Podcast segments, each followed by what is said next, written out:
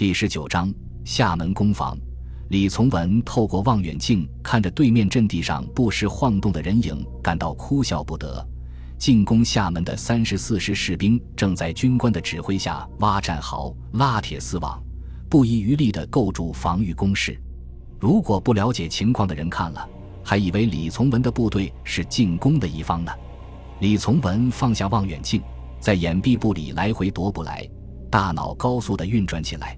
希望能找出解决对手的办法。旅长驰援龙岩之前，命令他一定要坚持三到四天。可是现在才过了一天，就被敌人突破了第一道防线，推进到距离厦门市区不足十公里的地方。工程公司花了半个月的时间修筑起来的野战工事，虽然发挥了巨大的作用，使李从文得以用非常微小的代价把正面敌人阻击在阵地前面，寸步难行。但是最后却不得不主动放弃，因为大约一个团的敌人已经从西面迂回到阵地的侧翼。敌军的指挥官非常狡猾，经过第一天的试探之后，发现守军虽然火力猛、战斗力强，但是兵力却明显不足，于是立即调整战术，在正面保持优势兵力的同时，派一个团从侧翼迂回前进，稍微遇到一点抵抗就立刻停下来，构筑牢固的防御工事。摆出一副打持久战的架势。李从文虽然有集中优势兵力、吃掉敌人一路的想法，但是手头只有一个团的兵力，已经留下两个连在厦门市区驻防，再分出部分兵力阻击正面之敌，剩下的兵力根本吃不掉敌人一个团。短短两天的时间，李从文已经连续后退了二十公里，对敌人的这种打法没有一点办法。现在好不容易等到了天黑。正面的敌人又开始大举修建工事，防止给守军可乘之机；而西面的迂回部队肯定又在乘机向前推进。等到天亮的时候，李从文肯定又不得不后退。如果这种情况持续下去的话，明天日落前，厦门肯定已经在敌人手里了。李从文万万没有想到，自己第一次单独领军就会遇到这么艰难的局面，不由自主地想。如果是旅长或者是中午他们几个人在的话，应该想得出解决的办法。和这几个人相比，自己虽然从军时间最长，但是随机应变的能力却是最差的。李从文正在自怨自艾，卫兵进来报告说，厦门部队派人护送一个人过来见他。李从文点点头，示意把人带进来，然后满腹狐疑地望着门口。不一会，一个身穿长袍马褂。头戴呢帽的高大男子跟在卫兵的身后走了进来，一进门，来人就摘下帽子，大声说道：“李团长，鄙人马红星想找贵军的孙旅长商量些事情，不知老弟能不能帮帮忙？”马红星，李从文看着面前这个已经须发花白、身材魁梧的中年人，不可思议的惊叫道：“你就是那个在洛阳桥和卫立煌激战三天的独立团长？”中年男子微笑着说：“正是鄙人。”李从文问道：“可是总部发来的情报上，不是说你被卫立煌包围在一座山上，最后全军覆没了吗？”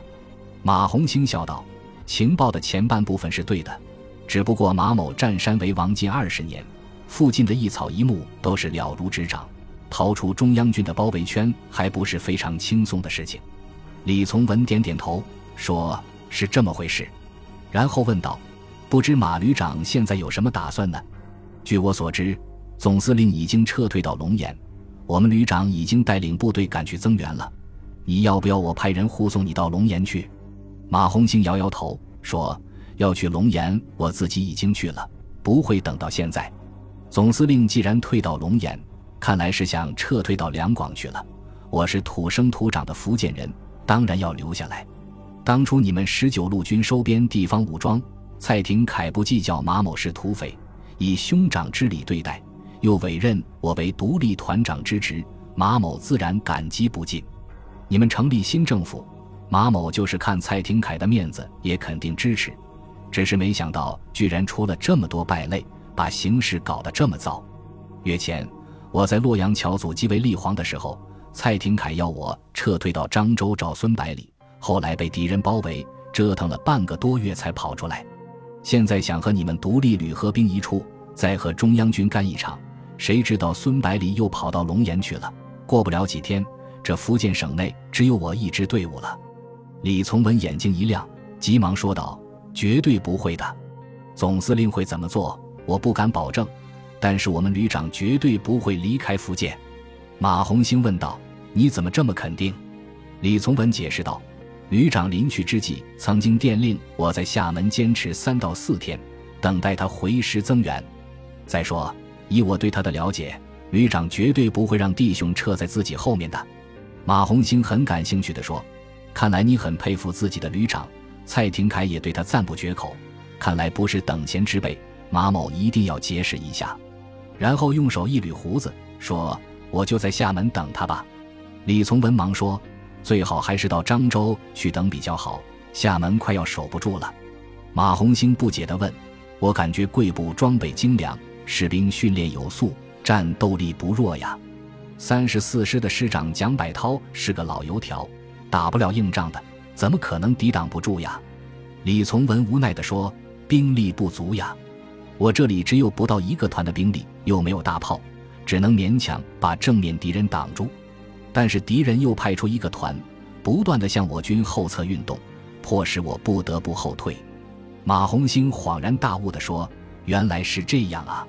我来助你一臂之力，我手里还有两千多人枪，明天就可以拉过来。”李从文大喜过望，激动地握住马红星的双手，使劲地摇动，说：“你可帮了大忙了！只要你能把正面的敌人拖住一天，我就能把敌人的迂回部队打垮，战线就能稳定下来了。”马红星说：“没问题，对付蒋百涛这种老滑头，我最有办法了。”然后马上站起来说：“事不宜迟，我现在就回去集合弟兄们。”次日清晨。马红星就带着自己的部下来到阵地上，李从文看了之后大吃一惊，面前的两千多人穿着颜色各异的服装，式样也不尽相同，既有十九路军的军服，也有中央军的军服，而大部分人完全是农民的打扮。这些人手中的武器更是五花八门，有鸟枪、汉阳造、德国毛瑟枪，最后面的几十个人居然还抬着几门土炮。李从文的心往下一沉，正准备说话，马红星抢先开了口：“李团长，你可不要小看我的这些兵，他们个个都身怀绝技。卫立煌的部队那么厉害，还不是被我们打得寸步难行？你放心去吧，这里就交给我的弟兄，保证天黑之前把阵地完整的还给你。你要是兵力不足，可以再拨一个营给你。”李从文连连摆手说：“不用，不用。”你们只要把阵地守住就可以了，马红星自信满满的说：“开始换防吧。”李从文带着满腹的忧虑，率领部队向西进发。走了两个小时后，和一直在监视骚扰西线敌军的一个排会合了。这时候，担任迂回任务的敌人又开始分成几路，开始平行向前推进。李从文把部队埋伏在一座小山上面，然后再次派出骚扰部队。枪声响起后。早已经司空见惯的敌人毫不惊慌，一边还击，一边快速前进，追了上来。骚扰部队迅速后退，消失在山背后。等敌人的先头部队过去以后，李从文命令部队出击。战士们从山坡上一跃而起，宛如下山的猛虎扑向敌军，喊杀声响彻云霄。在一团的突然袭击下，敌军被从中间分割成两段，首尾不能相顾。李从文指挥部队从中间开花，向两头攻击。冲在最前面的战士把轻机枪用绳子挂在脖子上，一边奔跑一边猛烈射击。打光了弹夹，就让后面的战友补充上来。敌人如同被割的麦子，成片的倒下。后面的见机不妙，撒腿就跑。很快，越来越多的士兵加入逃兵的行列，沿着来路撒腿狂奔，把试图阻拦的军官冲得七零八落。军官们见大势已去，只好随着人流而去。如此轻松地获得了胜利，李从文感到很吃惊。看来这里的部队绝对不是敌人的主力，很可能是临时拼凑的保安团之类的地方武装。留下一个连打扫战场后，李从文迅速率军回援。他非常担心正面防线的安全。敌人一旦得知迂回部队被击退的消息，就知道守军主力不在，然后乘机猛攻。果然不出所料，距离防线还有两公里的时候，就已经听见各种枪支的射击声和炮弹的爆炸声。等李从文赶到的时候，三十四师又发起了一次进攻。大约一个营的士兵从对面阵地站起来，弯着腰开始冲锋，同时各种轻重武器开始射击，掩护冲锋部队。守军的阵地立刻被硝烟笼罩起来。远远望去，只见战壕里连续不断的飞出手榴弹，在空中抛出一条完美的弧线，滑行了近百米之后，落在敌人中间，带走条条生命。这时候，四个体型肥壮的大汉从战壕中站起来，两个人抬起一门土炮，跳出战壕，弯着腰，迎着敌人冲了上去。这四个人身上都顶着几层湿淋淋的棉被，只在眼睛的位置留出一个洞。纷飞的子弹不断地打在几个人身上，但是丝毫没有影响他们前进的速度。